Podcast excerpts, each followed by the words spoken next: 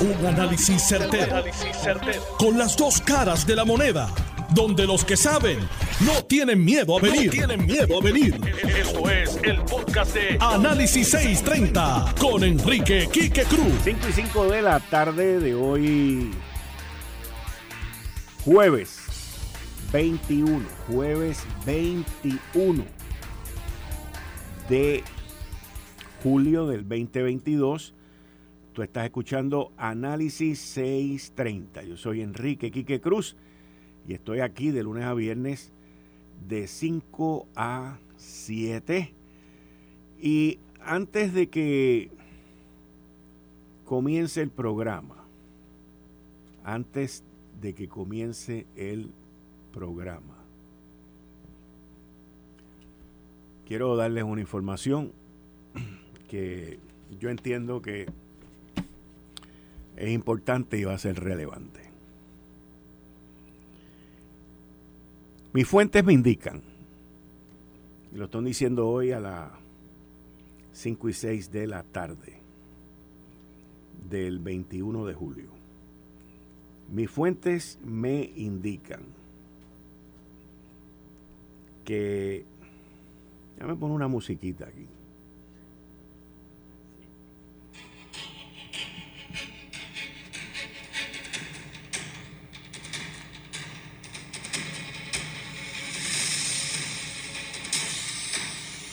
Miren, señores, ustedes saben que los federales han estado como que tranquilitos durante el mes de julio, ¿verdad? ¿Sabe? Como que como que la cosa como que no se ha movido. Está como que tranquila la cosa. El mes de julio ha sido como, como si estuvieran de vacaciones. Bueno, hoy aparecieron con la cuestión esa de los kilos y todas esas vainas de, de cocaína allá en la cuchara, pero pero mis fuentes me indican que la semana que viene, que es la semana donde se celebra la constitución de el ELA, la constitución de Puerto Rico. Y luego el 27 de julio, el día de José Celso Barbosa. ¿Será el 26, el 27 o el 28? Pero me está llegando información que la semana que viene va a haber movimiento. FBI. ¿Escucharon? Que la semana que viene, aunque de verdad últimamente no tocan a la puerta, porque la gente va allí y se entrega y, y como que todo, pues como que funciona de lo más chévere, de lo más chulinaki. Pero parece que va a haber un despertar pronto. A veces cuando yo digo estas cosas se aguantan y lo hacen más arriba, pero está bien, yo no tengo problema con eso. Después que lo hagan, siempre quedamos bien. Así que usted, pendiente. ¿Dónde fue que lo escuchó primero? Como siempre, aquí, en Análisis 630. Hoy, jueves 21 de julio. Se los dije aquí, abriendo el programa desde las 5 y 5. Bueno, ya lo tienen ahí. Vamos con el primer tema. Estoy esperando a Manuel Lavoy. Qué raro que llegó, que no ha llegado, porque se supone que llegara. Pero es raro porque siempre llega temprano. Y es que ellos eh, tienen una información donde el COR 3 está comprometido en allegar los recursos necesarios para adelantar los proyectos de la transformación de la red eléctrica. Y el gobernador Pedro Pierluisi junto al director ejecutivo de la Oficina Central de Reconstrucción, pues hablaron sobre la disponibilidad de este programa para obras de reconstrucción del sistema de energía en conjunto con FEMA. Así que esto es algo que lo vamos a estar hablando y lo vamos a estar discutiendo con Manuel Lavoy, que parece que está ahí en la entrada y le están abriendo la puerta. En breve, ya debe estar por aquí entrando. Miren, esta información eh, que les hablé en los titulares sobre la comunidad sorda en Puerto Rico y una encuesta, una encuesta que se hizo con 768, 783 personas, en donde el 86% dice en la encuesta sentirse discriminado frecuentemente, de los que son totalmente sordos. 86% de los que son totalmente sordos dicen que se sienten discriminados frecuentemente y 68% de los que están parcialmente sordos dicen sentirse igual de discriminado. Es algo que nosotros como sociedad, nosotros como sociedad estamos ignorando y nos vamos a quejar y nos vamos a interesar en el tema cuando nosotros nos empecemos a quedar sordos. Estoy hablando, lo digo en serio. ¿Por qué lo digo de esa manera? Porque la gran mayoría de los adultos van camino a eso. Estoy hablando en serio. Atilano está aquí, me está diciendo, yo tengo un problema en un oído, en el, en el izquierdo me está diciendo. Yo siempre le hablo por el derecho, porque Sidmarí me dice que ella le habla por el derecho. pero, pero la realidad es que todos vamos encaminados a eso. Todos. Usted no ve por donde quiera que usted se mete los anuncios de los hearing aids, de las ayudas. El Congreso Federal está, está hablando de sufragar los gastos de Medicare y Medicaid para los audífonos en los oídos. Y esto es algo que vamos todos encaminados a esto y la gran mayoría de la sociedad, pues no le importa ahora hasta que les llega, hasta que les toca su turno y luego de hacerse los exámenes de audición se dan cuenta que la están perdiendo. Y nuestra sociedad, ni el gobierno, nadie está preparado para esto. Y ahora mismo lo único que se hace es pues vender los audífonos y todo ese tipo de cosas. Pero aquellos que son sordos, aquellos que nacen sordos, pues se sienten discriminados. ¿Cómo uno puede discriminar a alguien que tiene que está inhabilitado, que tiene un, problema, ya sea de, que no ve, de que no oye. Y tenemos que buscar la manera de nosotros darle cabida y espacio a este sector en nuestra población. Y estamos hablando hospitales, oficinas médicas, restaurantes, bancos, lugares de empleo, los cines, los supermercados, los conciertos, las mismas gasolineras donde se hacen donde se hace, donde se da servicio. Eso es principalmente de lo que se está hablando aquí. Y esto es una sociedad, por lo menos aquí en Puerto Rico, que va encaminada a la vejez. Mucho. O sea, una sociedad no están haciendo, no están naciendo bebés nuevos, no, bebés nuevos no, bebé, perdón, que valga la redundancia, porque no hay, bebé solamente hay uno, bebé, no hay bebés nuevos, bebé pero no están naciendo lo suficiente con la cantidad de gente que, primero, que se están muriendo y segundo, con, la, con, lo que están envejeciendo. Y esto, ustedes principalmente lo van a ver más adelante. Más adelante. Mira, aquí llegó Manuel Lavoy. Yo sabía. Ustedes van a ver esto más adelante.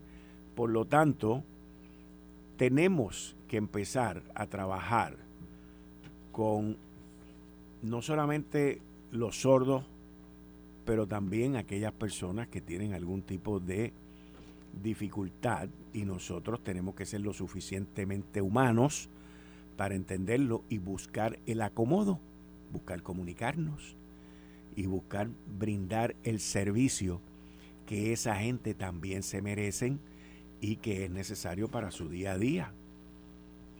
Y no estoy hablando de que ahora se vayan a legislar y empiecen a hacer 20 barbaridades y lo pongan peor, porque eso no es.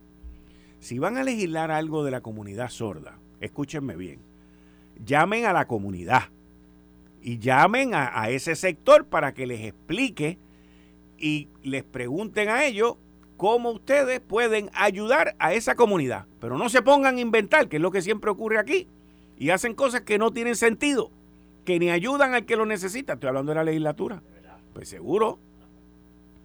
Sí, porque rápido aquí están oyendo, tomando nota, este, mire legislador, lo mire senador, vamos a hacer esto y empiezan a hacer 20 inventos Y además no hay que inventar la rueda.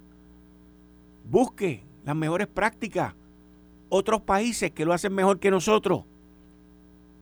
Y copie lo que se está haciendo allí, pero con prueba, con estadística, con data, no con inventos capitolinos. Bueno, ya que tengo aquí al ingeniero Manuel Lavoy. Manuel, buenas tardes, bienvenido a Análisis 630, muchas gracias. Buenas tardes, Quique. Muchas gracias nuevamente por permitirme estar aquí en tu programa. Cuéntame, ¿cómo se va a llevar a cabo esa transformación? ¿Cuán rápido y cuán eficiente? Primero que todo, Quique, a pesar de múltiples retos que hemos tenido que enfrentar y superar para adelantar la reconstrucción de Puerto Rico debido al desastre de María y aprovechar miles y miles de millones que ya tenemos disponibles por parte de FEMA, me siento satisfecho que se ha adelantado mucho y que hemos logrado grandes avances y te puedo decir que este año 2022 podemos reclamar que los proyectos de reconstrucción finalmente comenzaron y empezaron a dar los frutos que se tienen que dar. En esa, en esa exposición te voy a dar dos números principales. La primera, ya vamos por más de 2.300 proyectos que están en etapa de construcción al día de hoy, en todo Puerto Rico. De hecho, esa información se puede constatar en nuestro portal de transparencia, recovery.pr, donde por primera vez, con total transparencia, se puede ver proyecto por proyecto y en qué etapa se encuentra ese proyecto, si es un proyecto municipal, si es de una agencia, en qué pueblo, la cantidad que FEMA obligó, si está en construcción, si está en diseño, si está en subasta. Toda esa información se puede ver al dedillo y de total transparencia. Número uno. Número dos, los desembolsos, que es una métrica importante de estos fondos federales. Los primeros seis meses del 2022, el COR 3 ha desembolsado 462 millones de dólares. En los primeros seis meses. Cuando yo comparo esa cantidad con lo que el COR 3 desembolsó en el 2020, que es la primera vez que se asume esa responsabilidad, hay que recordarle a la audiencia que antes del 2020 quien hacía los desembolsos era FEMA. Eso se le transfiere al gobierno de Puerto Rico a finales del 2019, así que el 2020 es el primer año en que eso se hace por el gobierno de Puerto Rico. En aquel entonces, en 12 meses, el COL 3 desembolsó 458 millones. Nosotros en este año superamos lo que se desembolsó en el 2020 completo en los primeros seis meses y voy camino a superar los mil millones de dólares eh, en desembolso. Ambas métricas nos indican que la reconstrucción se ha ido adelantando eh, a pasos mucho más significativos de como lo encontramos a principios del 2021. En esa reconstrucción, ciertamente, el centro de atención es la reconstrucción del sistema eléctrico. ¿Por qué? Porque la mitad del dinero que ya FEMA ha aprobado hasta el día de hoy es para el sistema eléctrico, la reconstrucción del sistema eléctrico, particularmente todo el sistema de transmisión y distribución. A esos efectos quiero recordar varios puntos, Quique. FEMA no hace la disponibilidad de estos fondos hasta septiembre del 2020. Yo sé que utilizamos como punto de referencia y con, y, razón alguna. Pero es erróneo. O sea, pues, lo entiendo porque eso fue el año del huracán. Pero los dineros no estaban disponibles hasta el 2020. Los 10.500 millones que se obligaron. Pero habían dos capas, si podemos utilizar el término de burocracia, que se tenían que superar luego de esa asignación del 2020. La primera es que todos estos proyectos tienen que ir al negociado de energía. Y eso a mediados del 2021 se comenzaron a someter y ya esa parte se superó. Ya la gran mayoría de los proyectos ya el negociado los aprobó. Segundo, cada proyecto tiene que volver a FEMA para que FEMA le dé la última autorización de construcción. Ciertamente cuando ocurrió el, la explosión de Costa Sur en, abril, ¿se acuerdan? En ese momento, el gobernador de Puerto Rico eh, exigió cuentas a FEMA de dónde íbamos con estas aprobaciones. Y a ese momento había un proyecto aprobado y 16 sometidos. Te tengo que decir que la relación que yo tengo con FEMA es excelente. y se ha identificado esas áreas de oportunidad y a partir de abril se redoblaron esfuerzos y hoy por hoy de uno vamos por 29 proyectos.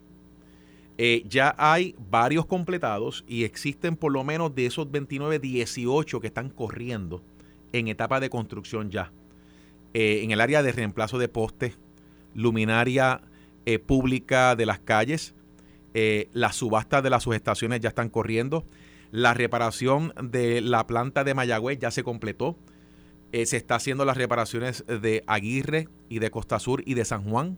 Así que ya eso comenzó finalmente. Pero quiero añadir que había otro reto que era lo de la liquidez. Que si había el dinero para hacer la inversión para que luego se reembolsara. Porque hay que recordar que estos programas son de reembolso. Afortunadamente, y con el aval de FEMA, nosotros lanzamos un programa piloto que se lanzó el 15 de junio de este año, escasamente hace un mes atrás, donde empezamos a adelantar el 25% del dinero obligado por FEMA para los proyectos municipales que no habían podido comenzar por falta de dinero. Lo lanzamos el 15 de junio, Quique, y en un mes hemos recibido 137 solicitudes de 23 municipios para que se le haga ese adelanto y nosotros ya lo hemos pagado completo, 50 millones de dólares.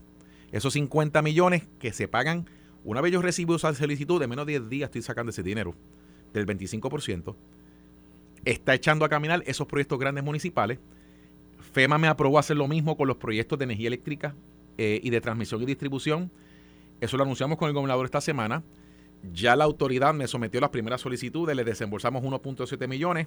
Ya me están tramitando las próximas solicitudes y yo espero que en dos semanas les pueda desembolsar 200 millones adicionales para que ellos puedan entonces aumentar ahora su capacidad de proyectos que estén en etapa de construcción. Así que, a modo de resumen, te tengo que decir de que no ha sido fácil de que han habido muchísimas dificultades que hemos tenido que superar. Nos faltan dificultades por superar en el futuro, pero los datos indican algo que es real y es que la reconstrucción con estos fondos eh, ya está encaminada y en el caso del sistema eléctrico ya esos proyectos comenzaron.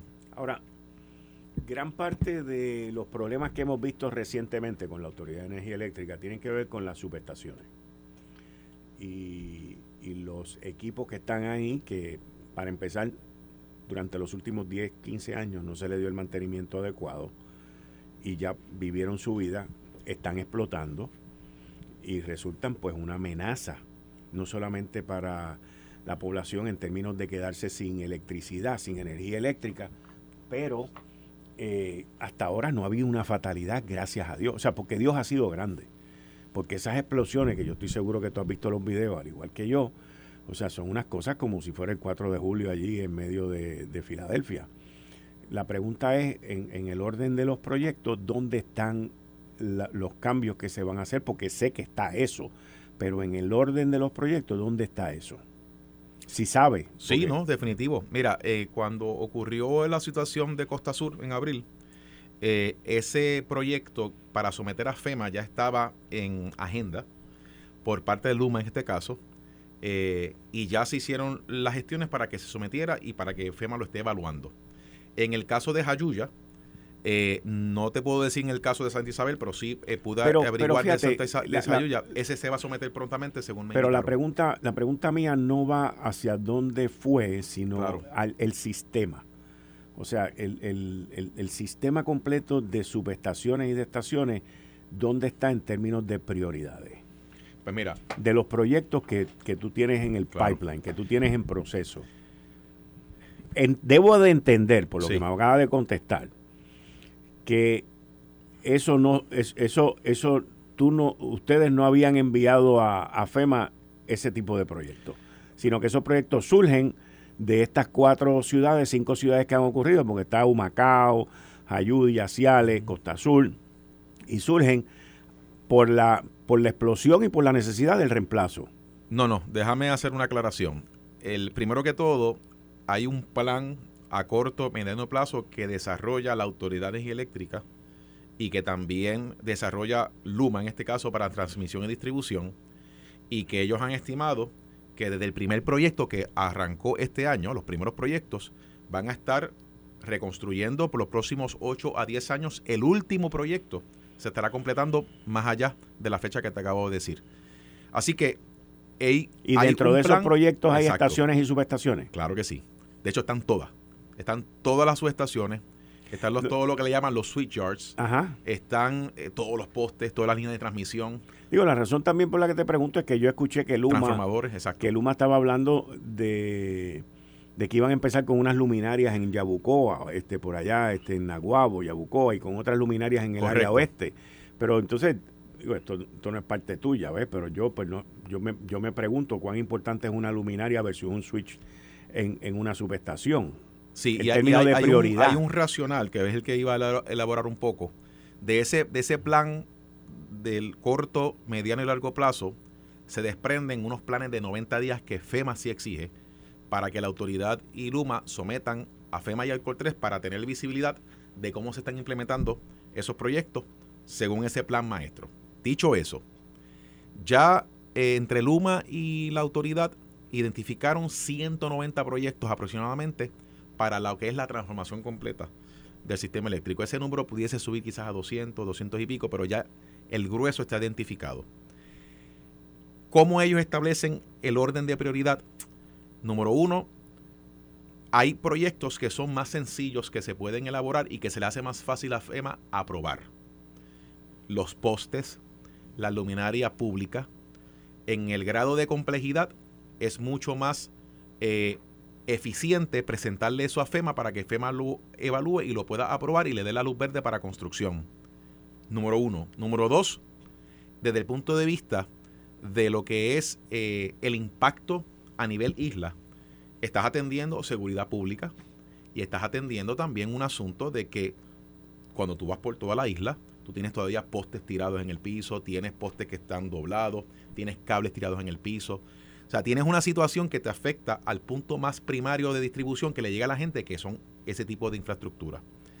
Así que hubo un racional en esa línea que se presentó por la autoridad de por Luma y que eso ha sido la guía para que FEMA esté evaluando esos proyectos. Ahora bien, los proyectos más complejos tienen dos particularidades. La primera, toma más tiempo hacer la ingeniería y el diseño y los planos de construcción y la permisología. Eso son los que se ya están trabajando en esa dirección, pero hay múltiples proyectos que se está haciendo esa ingeniería y que antes de ir a FEMA se tiene que prever esa información.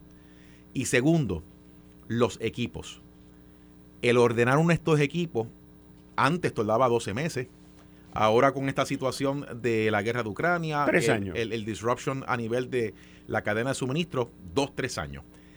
Por eso fue que le presentamos a FEMA y FEMA nos aprobó una obligación de 650 millones, que es una excepción a la norma, porque los equipos se incluyen en, los proyectos de construcción. Sí, sí, está hablando para compra de transformadores. Exacto, y eso nos lo, nos los aprobó FEMA el mes pasado, y eso es una decisión importantísima, y le agradecemos mucho a FEMA esa determinación, ¿por qué?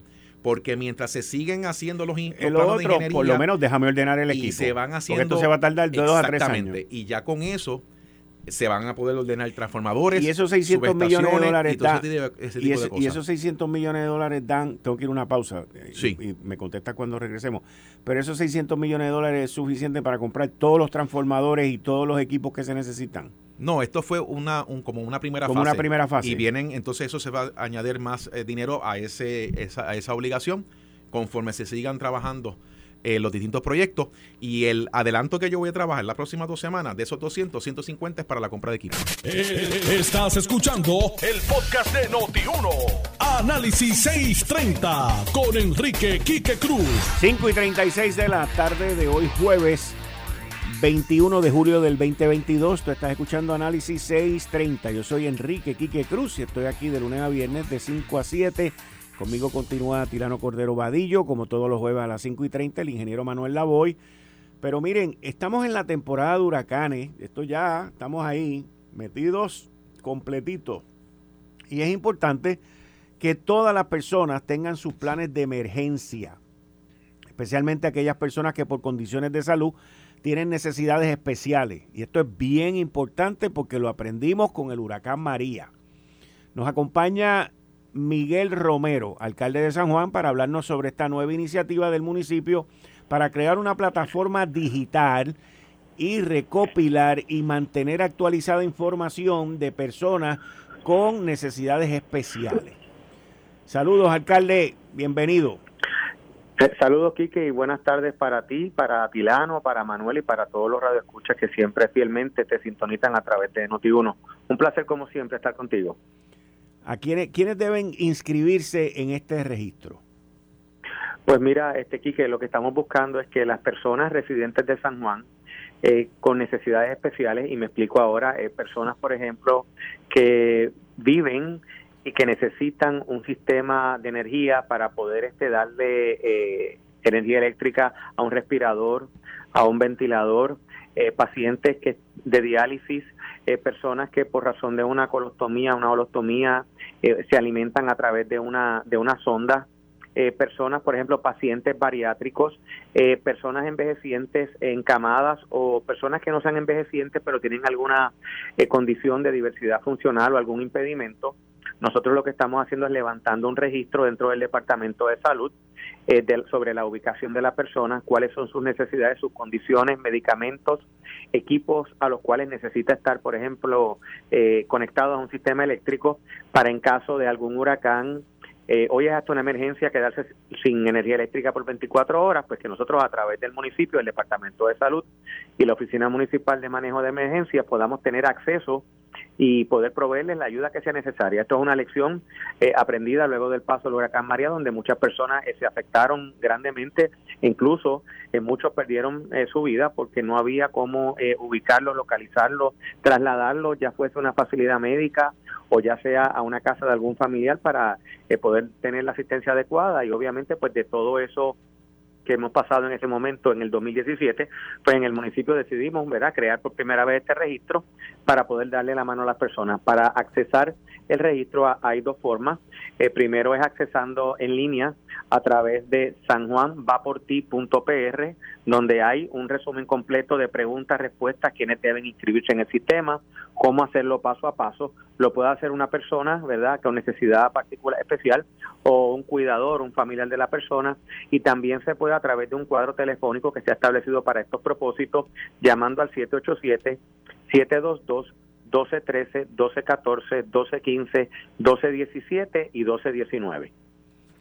Le pregunto, alcalde, eh, una vez las personas se registran en la plataforma sanjuanvaporti.pr, eh, ¿qué hacen ustedes con esa información?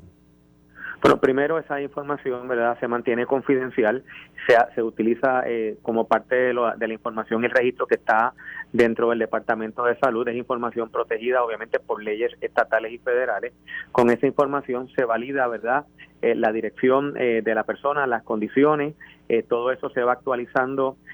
primero, la persona lo puede actualizar si crea una cuenta, también se puede actualizar llamando por teléfono o periódicamente durante el año el municipio va a estar, ¿verdad?, este, eh, llamando a las personas que están registradas para validar eh, toda su información. La idea aquí que es que una vez nosotros tengamos este este registro de las personas, pues poder, ¿verdad? Cuando hay un huracán, tú tienes un tiempo para prepararte. Nosotros validar que la persona está protegida, está acompañada, si tiene alguna necesidad, en lugar de nosotros publicar un número de teléfono de emergencia donde pueden llevar a una persona que necesita estar conectada a un sistema de sobrevivencia, nosotros podemos darle eh, la ayuda directamente en su hogar y asegurarnos de que la persona está bien protegida para que pueda, ¿verdad?, este eh, sobrevivir, ¿verdad?, y, y estar lo mejor posible dentro de una emergencia que ocurra. Cuando la persona accede al portal sanjuanvaporti.pr, ¿qué información se le solicita? Pues básicamente es información primero eh, personal eh, sobre nombre, edad, condiciones que tiene, lugar de residencia, eh, si tiene una persona a cargo, si hay un cuidador, dirección de algún familiar más cercano en el cual la persona desea recibir un servicio de movilidad para eh, ser trasladado en caso de que tenga una, un accidente. El listado de las maquinarias se lo da el mismo sistema eh, o, de, o de verdad ayuda que necesite si es paciente de diálisis, si está conectado a un ventilador, a un respirador, a un equipo eh, de oxígeno o si está en una cama de posiciones. La idea es tener ¿verdad? un perfil lo más detallado de personas con necesidades especiales para poder proveerle la asistencia adecuada en caso de una emergencia. ¿Quiénes deben completar el registro San Juan va por ti de, de estas personas necesitadas? Pues mira, básicamente cuando la persona se conecta hay un listado eh, que no es taxativo, es un listado de algunas de las personas que pueden eh, registrarse.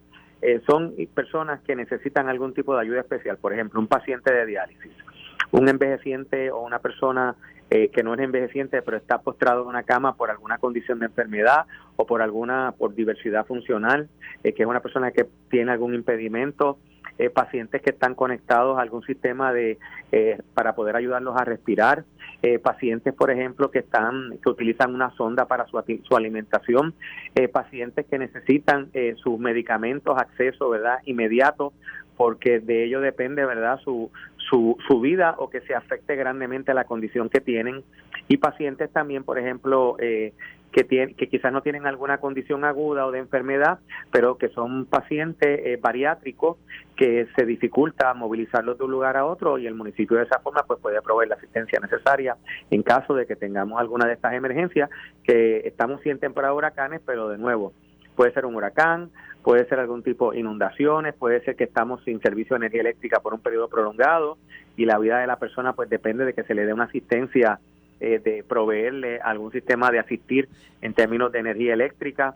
Eh, es algo bastante amplio aquí que, que queremos hacer para, eh, de nuevo, que no nos pase lo que pasó en el 2017, que teníamos personas que el gobierno nunca pudo llegar a ellas o ellas no, no había, ¿verdad?, el mapa o no, no había ese inventario de necesidades humanas que, que de alguna u otra forma el municipio pues puede ahora ayudar a mitigar. ¿Cómo funciona este portal? ¿Cómo funciona el registro San Juan PR? O sea, uno crea una cuenta, está en español, está en inglés, ¿cómo, funciona? De, de dos maneras. Esto, eh, primero, ¿verdad? Es totalmente voluntario.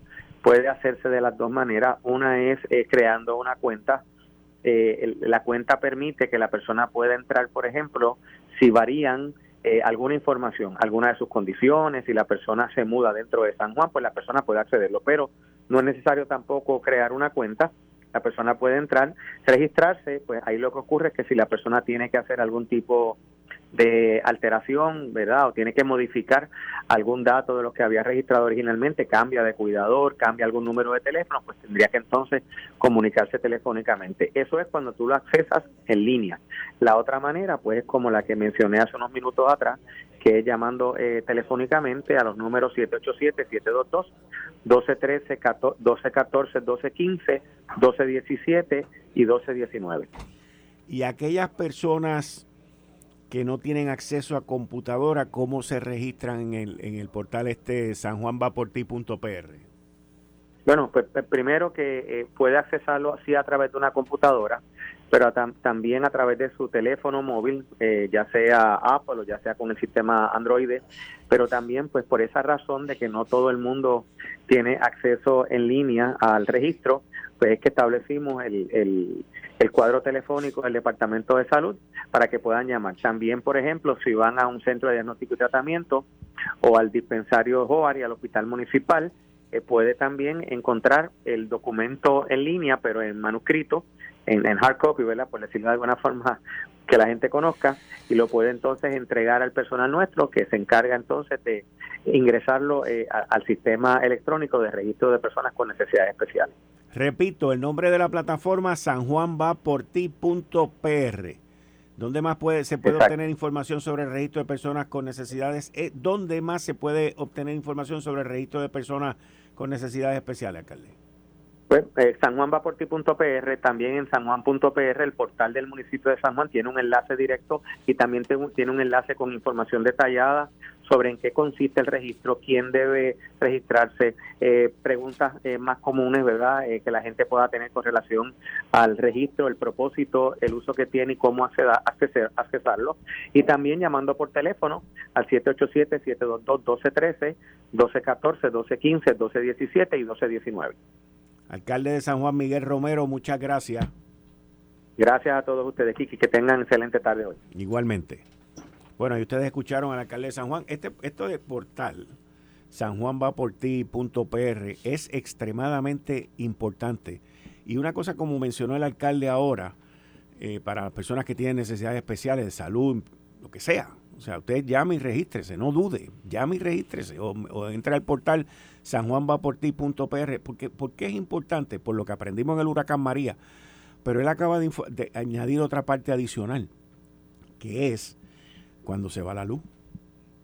Hemos tenido aquí apagones de 3, 4 y 5 días, que es el tema que estamos hablando con Manuel Lavoy.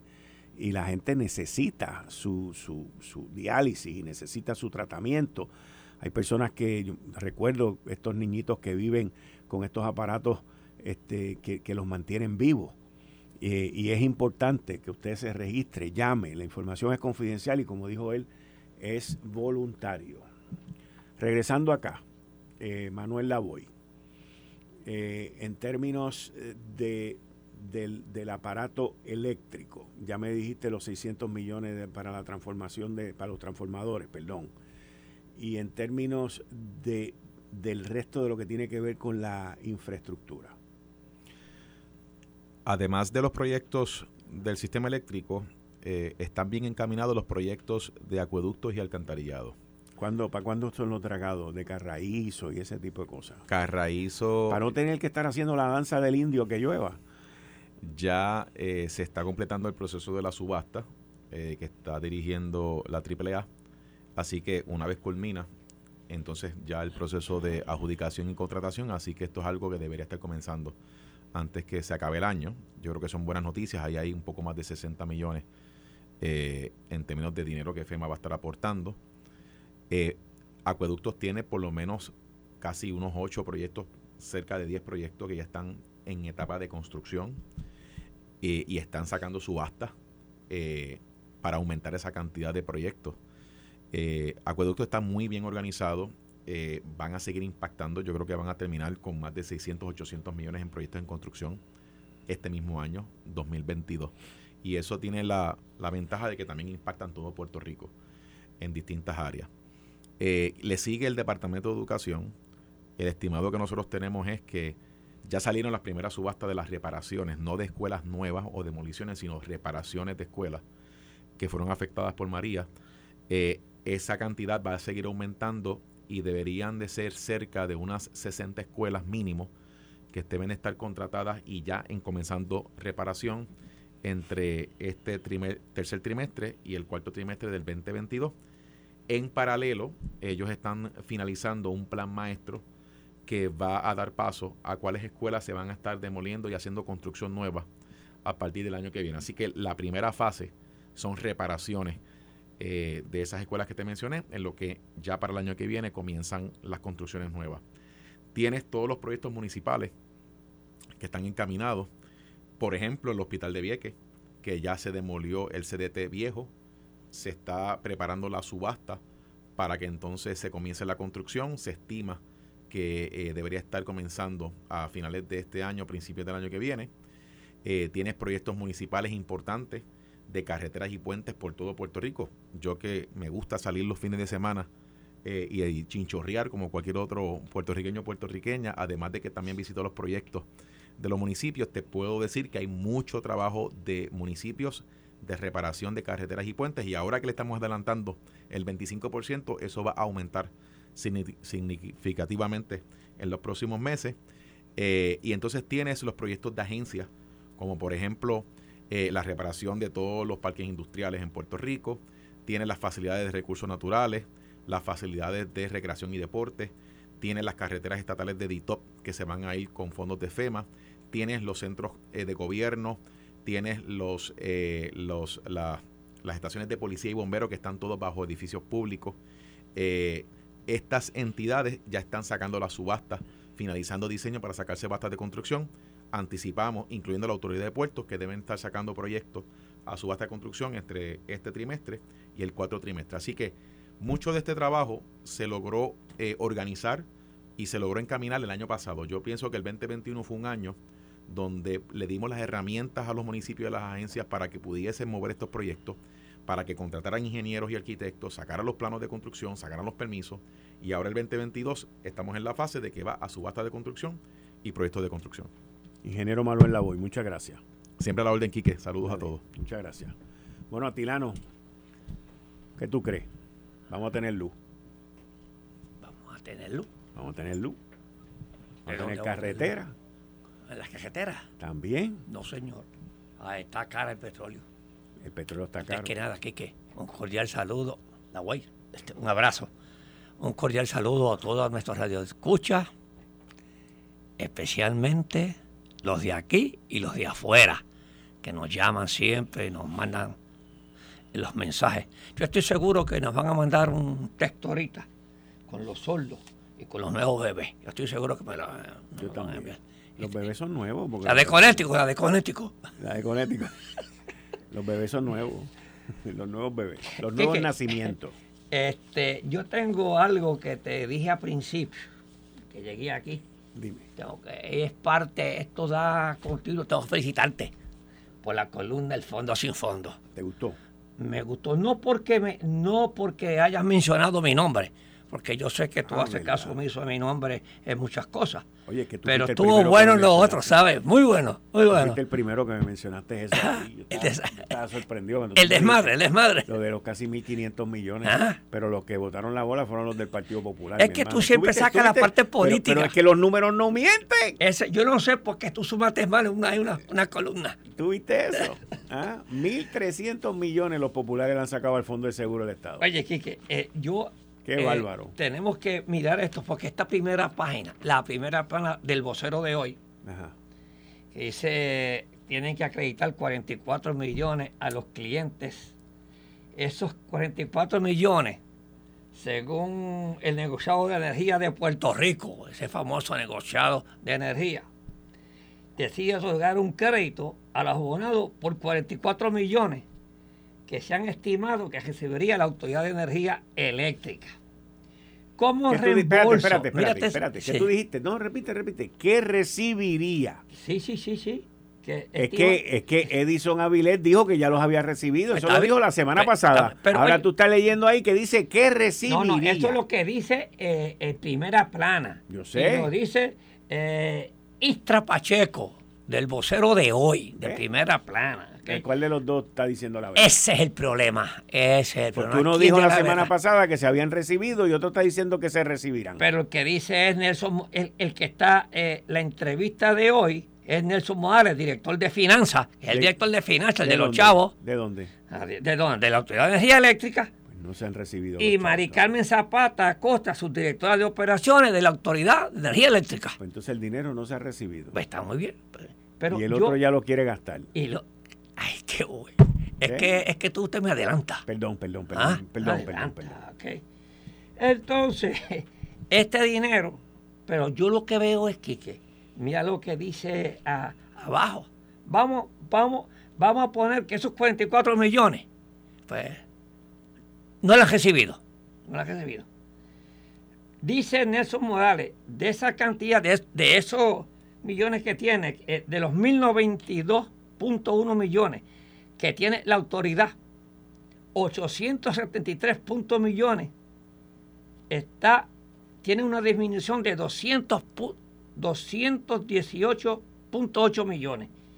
Y de esa cantidad, 635 millones no se pueden utilizar porque pertenecen al sistema de transmisión y distribución de energía a cargo del UMA. Por lo tanto, para los gastos operacionales, incluyendo pago de nómina y mejoras capitales y servicios profesionales de peritaje, entre otros, no hay chavo.